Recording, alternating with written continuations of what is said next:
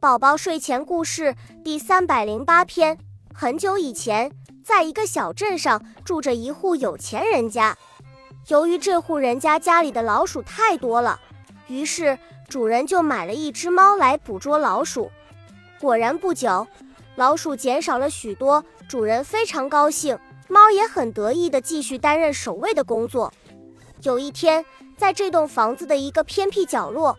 正有一场热烈的讨论会在举行着。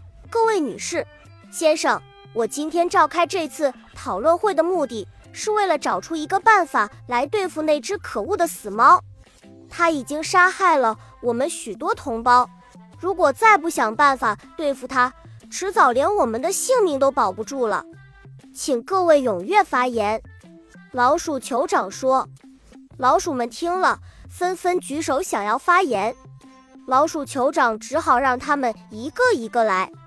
首先是勇士甲站起来发言：“我建议趁那只死猫在追我们时，故意把它引到老鼠家旁边，让它被老鼠夹夹到，这样它以后就再也不能追我们了。”勇士乙听了很不以为然，就站起来说：“这个办法对我们很危险，万一还没跑到老鼠家边，就先被它吃了怎么办？”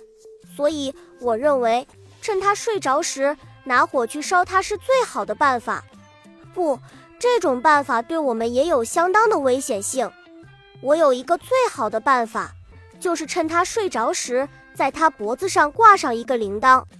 这样以后只要我们听到铃铛的声音，我们就可以赶快逃跑，再也不怕被他抓到。你们认为如何？勇士丙得意地看着大家。老鼠们都非常同意这样办法，纷纷鼓掌起来。既然大家都赞成了，那有谁自愿去替那只死猫挂上铃铛呢？老鼠酋长问。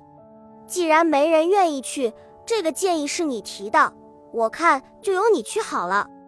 我我不敢去，你还是找别人吧。说完，勇士饼就不再说话了。结果都没有老鼠敢去，所以一直到现在。那群老鼠仍然被那只猫追得死去活来呢。